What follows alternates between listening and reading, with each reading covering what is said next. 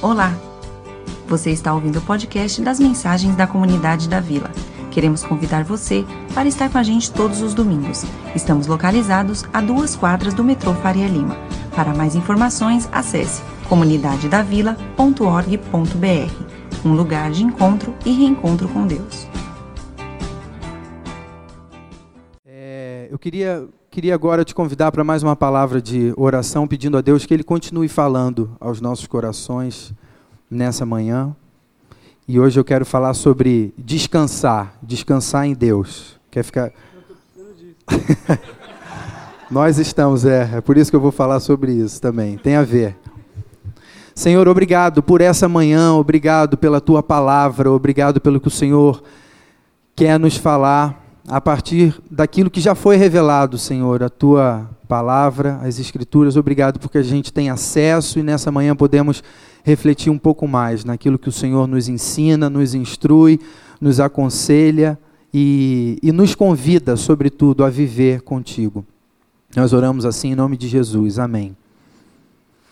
Nosso tema dessa manhã é descanso, acertando o passo com Deus. Eu não vou começar de uma maneira romântica, não. Quando a gente é, tem né, os nossos filhos e eles nascem, a gente né, imagina tanta coisa, sonha tanta coisa para eles, isso é maravilhoso, importante, mas a gente vai percebendo também à medida que, que eles crescem, à medida que a gente se relaciona com eles, nossos filhos, e a gente vai vendo quanta luta, quanto desafio, como é cansativo. Viver nesse mundo é extremamente cansativo, gente. Eu conversava agora com meus dois irmãos ali, Dani e Antônio, e a gente falava como é cansativo viver nesse mundo. A gente vive num mundo habitado por demônios. A gente fala pouco sobre isso, né? Mas isso é uma realidade. Eu não sei se você crê nisso ou não. Mas a batalha espiritual que acontece talvez seja uma das coisas que, que cansa demais a gente sem a gente perceber. Eu não vou hoje falar sobre isso especificamente, mas não se pode negar. A gente vive num mundo de predadores. Eu nem contei aqui, contei para algumas pessoas, mas é, um mês atrás, eu acho, levaram meu carro, meu segundo carro que levam aqui em São Paulo no tempo que eu estou aqui. Eu morava no Rio de Janeiro, vocês estão ligados, né? Lá nunca levaram nada meu.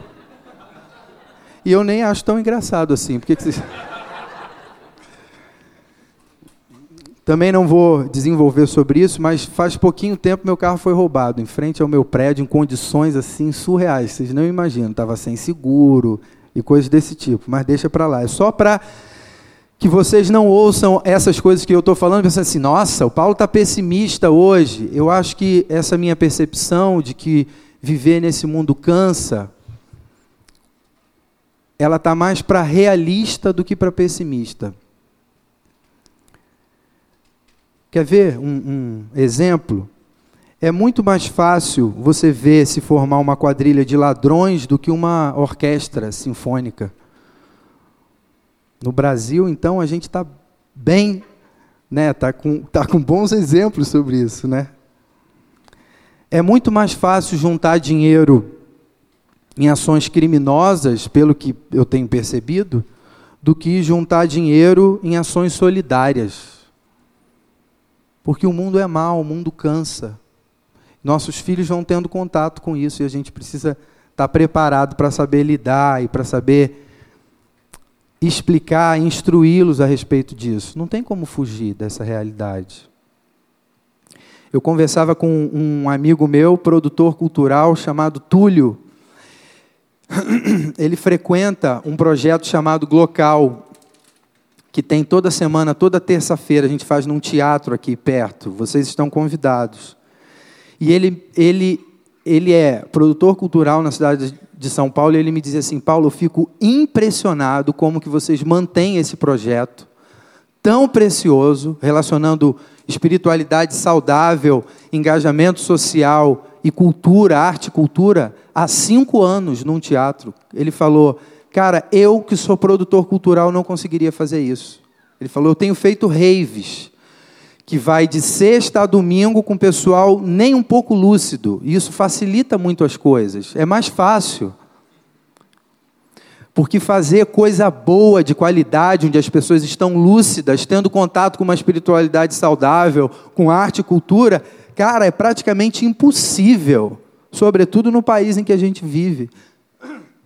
Ele me dizia isso, eu cheguei eu fiquei impressionado com essa colocação dele, que reforça essa ideia de que, caramba, a gente vive num mundo que cansa a gente. Mas aí eu quero ler um texto com vocês, onde acontece um convite que eu acho que é muito propício, só pode ser para mim e para você, que vivemos num mundo como esse. O texto diz assim, está lá em Mateus 11, 28 a 30, diz assim: Palavra de Jesus. Gostaria de uma aguinha. Jairo, traz para mim. Jesus diz assim: Venham a mim todos os que estão cansados e sobrecarregados, e eu lhes darei descanso. Tomem sobre vocês o meu jugo e aprendam de mim, pois sou manso e humilde de coração.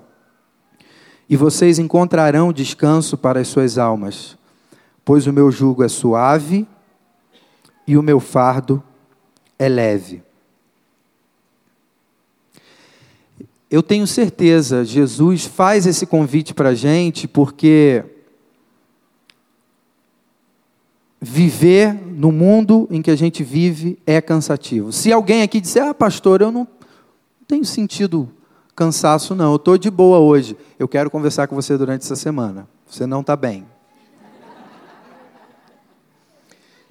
Isaías 40 diz assim: Os jovens se cansam e se fatigam os moços de exaustos caem. Uma referência bíblica falando sobre o cansaço.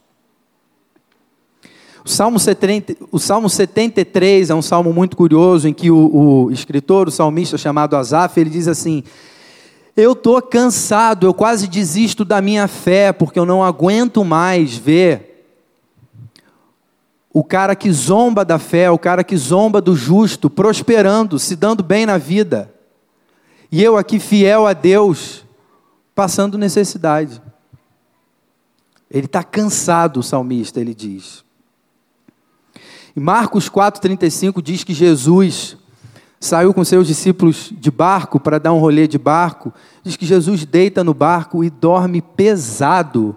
Vem uma tempestade, joga o barco para lá e para cá. Jesus não acorda, porque ele está dormindo. Sabe aquele sono que você dorme assim, depois de exaustão, Jesus não acordava, a ponto dos discípulos chegarem para ele e falarem: Mestre, pelo amor de você mesmo, que é Deus, acorda, chega de descansar. Eu sei que você estava muito cansado, mas a gente vai morrer. Conclusão, gente, é de se esperar que eu e você, vivendo no Brasil, vivendo na cidade de São Paulo, a essa altura do campeonato, outubro, está aí, mais um ano chegando ao fim, é de se esperar que eu e você estejamos cansados. E esse texto que a gente acabou de ler, ele diz que Jesus dá descanso para mim e para você. Veja bem, não é uma conquista, é uma dádiva. Não é algo pelo qual você precisa brigar, mas é algo que ele promete te dar. No mundo onde viver cansa, uma promessa de Deus para mim e para você é descanso. Descanso para que eu e você sejamos inteiros num mundo partido.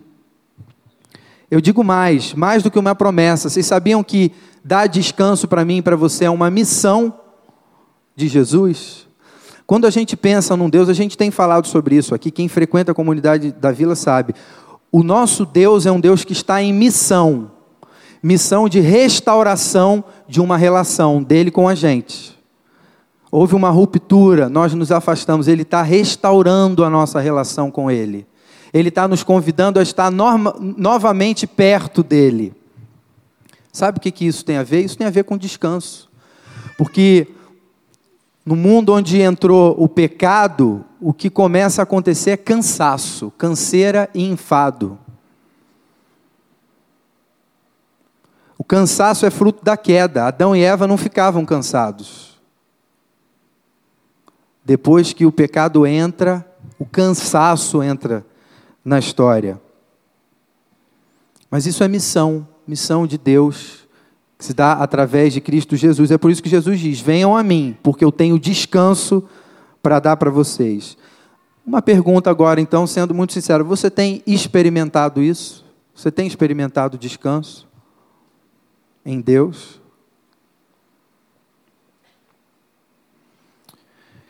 Eu, eu nunca mais me esqueci disso. Eu participava de um grupo pequeno em que a gente estava falando sobre isso, né, a questão né, do cansaço, porque isso é um tema sempre atual. E alguém disse assim: essa pessoa nem está mais com, com a gente aqui caminhando na comunidade da vila, mas ela falou assim: ah, se relacionar com Deus é muito pesado para mim. Na verdade, é um peso a mais, é uma sobrecarga. Sabe por quê, pastor? Ela disse para mim: é muita cobrança. E aí me cansa, eu não dou conta. Eu já tenho, eu, eu já sou muito cobrada na vida. Me relacionar com Deus que fica me cobrando coisas é uma sobrecarga que eu não consigo suportar. Cara, eu ouvi aquilo e falei: tem alguma coisa errada. Porque se Deus em Cristo Jesus diz que Ele dá descanso para a gente, se a nossa relação com Ele tem sido fonte de mais cansaço, de sobrecarga, essa relação não está certa. Se o meu, se o seu relacionamento com Deus tem sido fonte de sobrecarga e não de descanso para você, tem algo errado. A gente precisa rever alguma coisa. Porque o texto que a gente acabou de ler, ele revela um Deus diferente desse que no nosso imaginário nos olha de cima, apontando o dedo e dizendo: Olha aí, tá vendo? Não está dando conta, não está. Olha aí, pecador, olha aí, errou de novo, olha aí. A gente criou um Deus que nos cobra, que aponta o dedo e que nos pune, que não é o Deus de verdade, não é o Deus sobre quem a gente cantou hoje aqui. Deus que a gente cantou, porque essa paz só tem a pessoa que se encontra com Cristo. Alguém que me disse que se relacionar com Deus para ela é um peso a mais, não, tem essa paz, tem alguma coisa que não bate. Mas é muito interessante, porque aqui a gente vê um Deus que está do outro lado da equação. Ele não cobra, ele dá. Percebe que são coisas opostas? O que significa então isso? Significa que, agora eu vou falar por mim aqui, eu, apesar de pecador, pessoa extremamente limitada, por vezes mau pai, na maioria das vezes eu tenho descoberto, eu não sou um bom pai. Meu filho tem três anos, eu já estou descobrindo isso. Marivone, Sérgio e pais aqui presentes.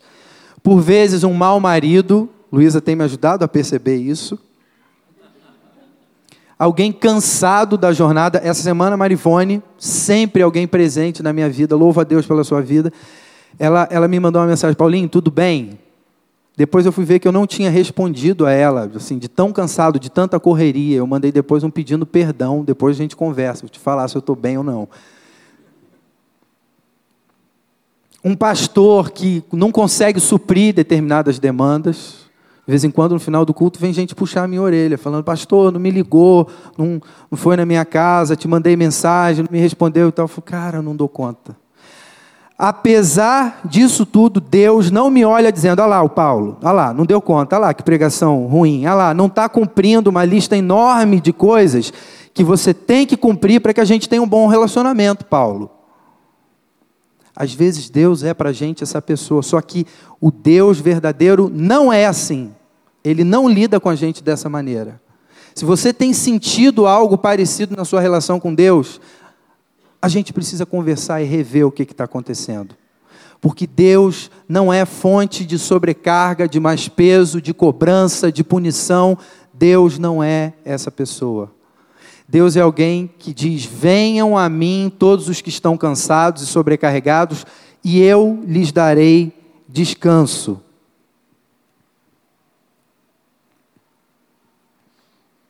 Como Deus olha então para mim e para você? Eu digo sem medo de errar. Deus olha para você não como pecadora, mas como mulher santa. Não por mérito seu, mas por causa de Cristo Jesus. Deus olha para você como filho, como filha amada, independentemente do que você tem feito, independentemente de onde você venha.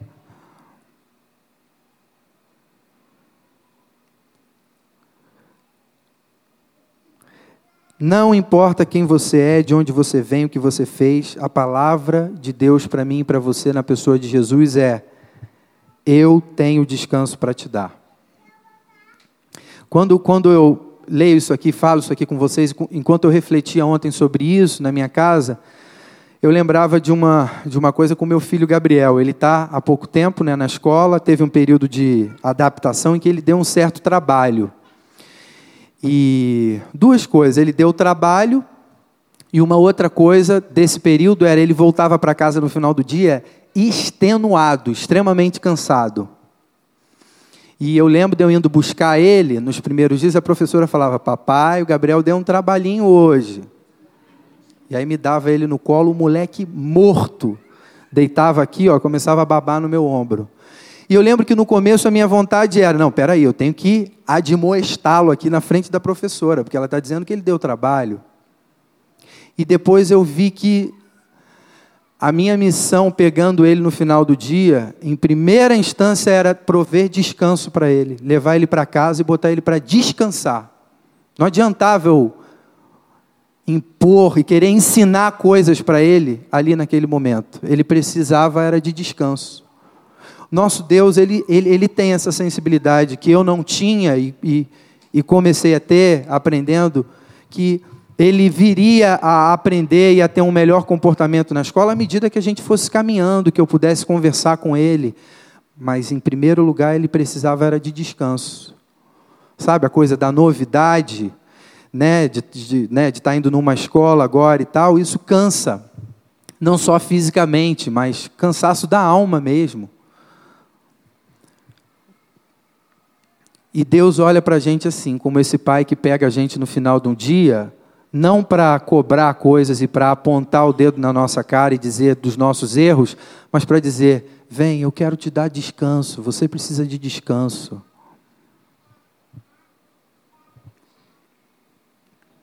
Vocês percebem, gente, eu estou falando aqui de um Deus, sabe o Deus de Jonas? Já ouviram falar dessa história? Um Deus que que ia exterminar um povo por causa da maldade do pecado, mas ele se arrepende. E ele diz: Eu vou ter misericórdia. Misericórdia a ponto do profeta ficar com raiva e dizer: Poxa, não era para ser assim. Deus fala: a, minha, a minha misericórdia é maior, a minha graça é maior. Eu estou falando do Deus de um velhinho chamado Abraão. Chega para ele e fala: Eu vou te dar um filho na sua velhice mas ele vai além. Ele faz com que Abraão tenha uma descendência mais numerosa do que as estrelas do céu. Eu estou falando de um Deus que diz que vai libertar o seu povo da escravidão do, do povo opressor, o povo de Israel. A gente tem contado essa história aqui faz parte da nossa história. Mas ele vai além, ele não só liberta da escravidão, mas ele dá para esse povo uma terra chamada Terra Prometida, terra de Canaã, mostrando que na vida da gente, desertos, por mais que demorem, são temporários. Canaã é eterno. A bondade e a misericórdia duram para sempre. Certamente me seguirão todos os dias da minha vida. Eu estou falando, gente, de um Deus que alivia cargas, de um Deus que nos presenteia com um negócio chamado sábado, Shabá, cujo conceito é descanso. Eu estou falando de um Deus que descreve o seu amor como uma galinha que ajunta os seus pintinhos debaixo das suas asas, no momento de dificuldade, quando está pegando fogo. Um Deus que alivia cargas, que não é sobrecarga. Porque sobrecarga não tem a ver com Deus, tem a ver com religiosidade. Se o nosso relacionamento com Deus tem sido sobrecarga, a gente está vivendo religiosidade, não um relacionamento sincero com Deus. Agora, o texto segue dizendo que ele faz isso de alguma maneira. Como? Tem sempre um como, né? Alguém diz, Paulo, tem sempre um como. Como que ele alivia as nossas cargas? Como que ele dá descanso para a gente? E aí o texto diz assim: Eu darei descanso, tomem sobre vocês o meu jugo. Ser muito sincero com vocês, como pastor, nunca gostei dessa expressão. Nunca entendi direito essa expressão. Tomem o meu jugo. Eu sempre achei assim, poxa, ele diz que vai dar descanso, aí logo em seguida quer botar um jugo em cima da gente. Isso sempre me soa estranha, essa expressão. Julgo, julgo parece, né? Julgamento, embora não tenha a ver com isso, mas eu, eu, eu, eu lia isso como, pô, ele vai julgar, ele quer dar descanso, mas é julgando, é colocando um peso, uma sobrecarga. Vou contar para vocês o que é julgo. Como neto de cearense, que é também chamado de canga. O que, que é isso?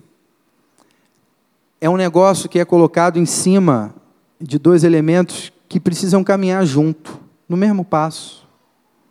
Quando não tinha jugo em cima do boi, um puxava para um lado, o outro puxava para o outro, um parava, o outro continuava, machucava o bicho, a caminhada se tornava inviável, não se chegava a lugar nenhum. O que é o jugo? O jugo é, vamos caminhar junto? No mesmo passo, sem ninguém se machucar, na mesma direção, no mesmo ritmo. Quando Jesus diz que Ele quer dar descanso para a gente, Ele faz um convite que é: vamos caminhar junto, no mesmo ritmo, no mesmo passo, no mesmo caminho. Não é tipo, bota essa parada em cima aí agora, que agora eu que vou mandar. Não tem a ver com isso, tem a ver com caminhar junto. Eu não sabia o que significava esse negócio direito. Eu achava que era um peso a mais, não é um peso a mais, é por isso que ele diz que é leve, é suave. Porque a caminhada de quem caminha no mesmo passo é leve, é suave. O jugo, gente, facilita a caminhada de quem está caminhando lado a lado. A ausência do jugo causa sofrimento, faz com que quem caminha se canse, torna impossível a caminhada. O jugo é algo que existe para acertar o passo.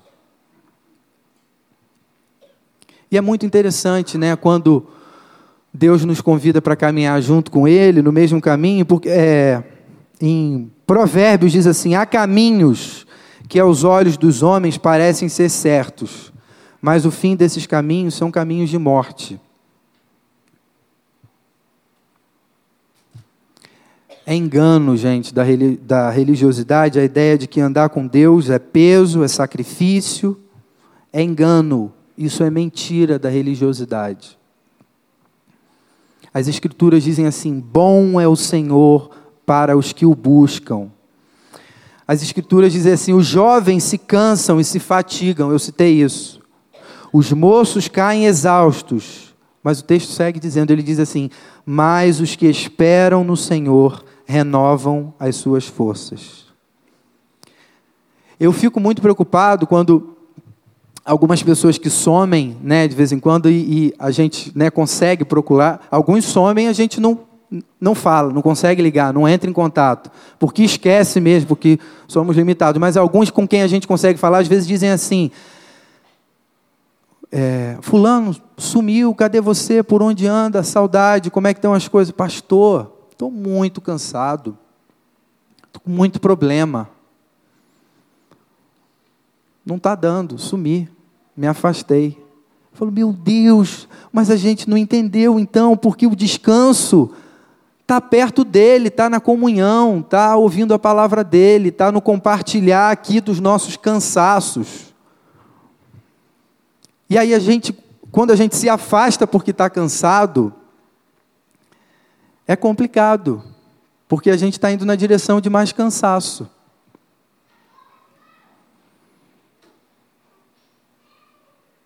O evangelho é justamente para quem está cansado. A comunhão é justamente para quem está cansado. Não se engane. A minha oração nessa manhã junto com vocês é: Senhor, que o meu coração nunca se engane achando que eu vou achar descanso, alívio longe de Ti. Porque isso vai na contramão da verdade. Que eu entenda que descanso na vida tem a ver com acertar o passo contigo.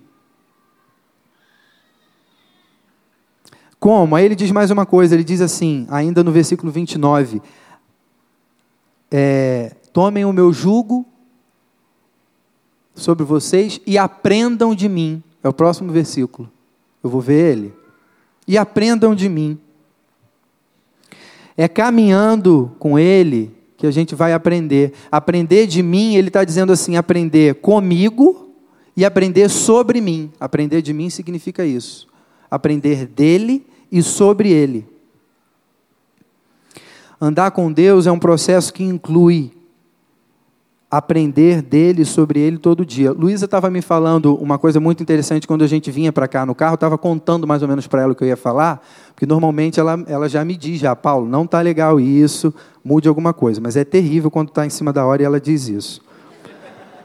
Hoje, hoje ela me deu uma ajuda, ela falou, Paulo, descanso na Bíblia não tem a ver com ficar parado tem a ver com um processo de caminhada do lado de alguém que ensina as coisas mais importantes da vida.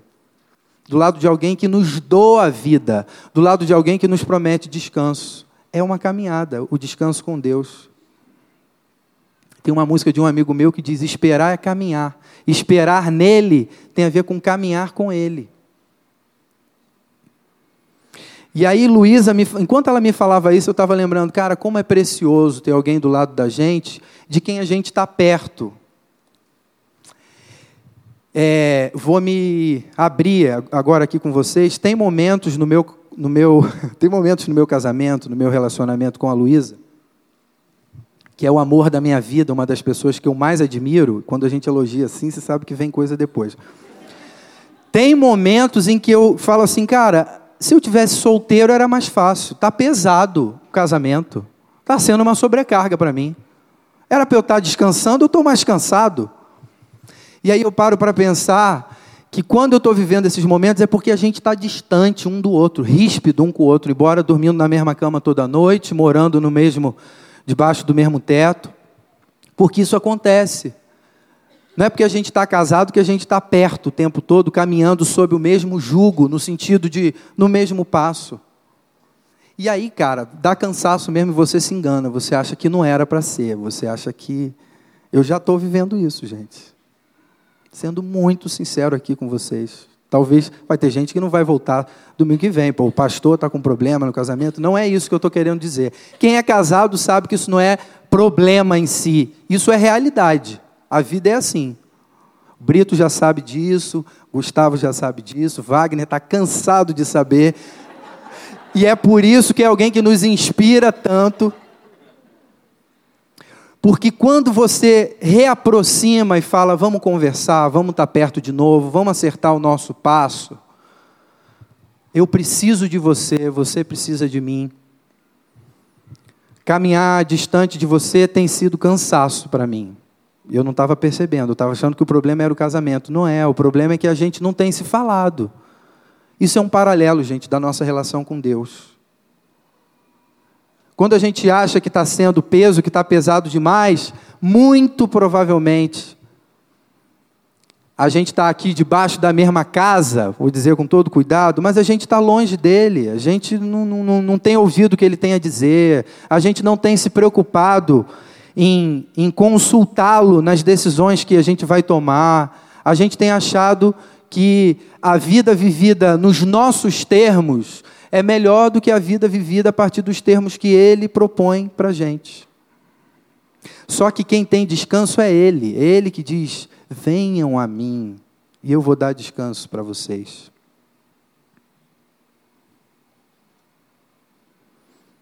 A consequência disso o resultado disso é uma dádiva. O texto diz para a gente: e vocês encontrarão descanso para as suas almas. Jesus diz isso para mim e para você. Descanso para minha alma e para sua alma tem a ver com acertar o passo com Ele. Tem a ver com não só achar que a gente está andando perto dele sem dar ouvido, sem prestar atenção, mas tem a ver com ter mais tempo junto com ele. É por isso, gente, essa história de que a cada dia a gente precisa se alimentar, uma história que a gente ouve desde pequenininho né, na igreja. Coisa completamente fora de moda. Já percebeu que não se fala mais isso? Oração, devocional, tempo com Deus, tempo de leitura da Bíblia. Em casa. Porque é uma relação, percebe? Eu tenho que todo dia nutrir a minha relação com a minha esposa. Senão daqui a pouco a gente está brigando um com o outro na frente das crianças. Preciso nutrir isso com ela todo dia, acertar o passo com ela. Acertar o passo com Deus tem esse aspecto também. É uma caminhada que se dá diariamente. Amanhã, gente, para ter descanso, você precisa ter tempo com Ele. Você precisa falar com Ele. Quem sabe, eu acho a melhor no começo do seu dia. Acordar um pouquinho mais cedo e lembrar. Só isso já vai fazer diferença. Lembrar que Ele está presente. Lembrar que Ele pode falar coisas ao seu, ao seu coração ao longo do dia, que Ele pode inspirar a tua vida. Isso significa descanso para a alma. É isso que esse texto está dizendo para a gente. Descanso para a alma é sentir, cara, Deus está perto. Eu não estava nem prestando atenção nisso, mas Ele se faz presente. É um negócio chamado prática da presença de Deus. É lembrar, Ele se faz presente, Ele está presente, Ele tem interesse na minha vida, Ele tem interesse nas minhas questões. E mais, Ele tem propostas para mim diariamente de como viver de uma melhor maneira. Antônio falava agora ali para mim. É o manual, o manual do fabricante. Sem isso, dá defeito, estraga. A gente precisa observar esse negócio. E vocês encontrarão descanso para as suas almas. Gente, essa palavra é para mim, eu quero ser muito sincero. Eu li isso durante essa semana e isso falou ao meu coração, acendeu alguns alertas importantes para mim na minha caminhada com os meus filhos, com a minha esposa e com Deus. Uma coisa está ligada à outra. E eu queria aqui compartilhar isso com vocês, então que a gente aceite esse convite de Deus para nós, dizendo: venham a mim. Vamos acertar o passo? Será que está rolando algum descompasso? Muito provavelmente sim. Na minha vida, sim. E eu posso crer que na sua também. Mas vamos lembrar disso. O descanso das nossas almas. Detalhe também muito importante isso. O descanso físico Uh, eu acho algo muito interessante você chegar no final do dia cansado fisicamente e poder deitar e descansar. Isso é saudável, isso faz parte. Agora, tem um, tem um cansaço, que é o cansaço da alma, que esse não adianta. Você pode dormir o final de semana inteiro, não resolve. Porque esse cansaço tem a ver com caminhar do lado, no mesmo passo, com Deus, com Jesus. Queria te convidar para ficar de pé e a gente fechar os nossos olhos e orarmos e falarmos com Deus. Esse Deus que tem um convite totalmente propício, atual, que faz todo sentido para mim e para você. Você está cansado? E eu acho que quando ele diz venham todos os que estão cansados, ele está meio que dizendo assim: venham todos vocês, porque eu sei que todo mundo está cansado. E eu tenho algo para vocês, eu tenho descanso. Como? Vamos andar no mesmo passo, e assim vocês vão aprender mais de mim, comigo e sobre mim. Se você puder, feche os seus olhos e tenha um tempo para refletir um pouco sobre isso, pensando no ritmo da sua caminhada, na, na distância que você está em relação a Deus e ouvindo a voz dele te convidando para uma reaproximação, para uma restauração, para uma reconciliação. Nosso Deus é um Deus em missão de reconciliação.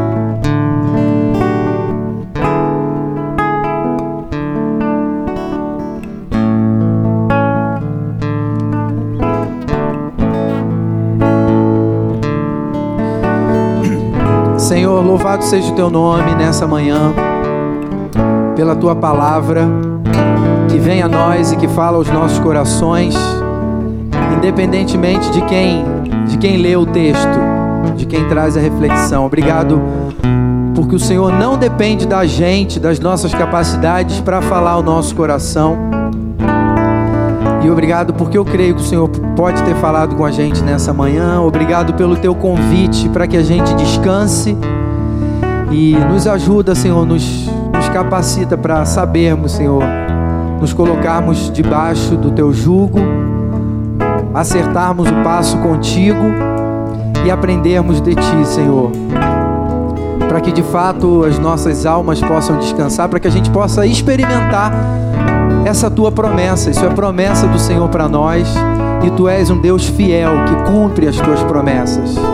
Então que a gente possa experimentar isso hoje e sobretudo amanhã, segunda-feira, terça, quarta, quinta ao longo da nossa semana, nós, nossas famílias, nossos filhos para que o teu nome seja glorificado, para que o Senhor seja percebido nas nossas vidas, pelas pessoas cansadas com as quais a gente tem convivido, as pessoas que estão ao nosso redor.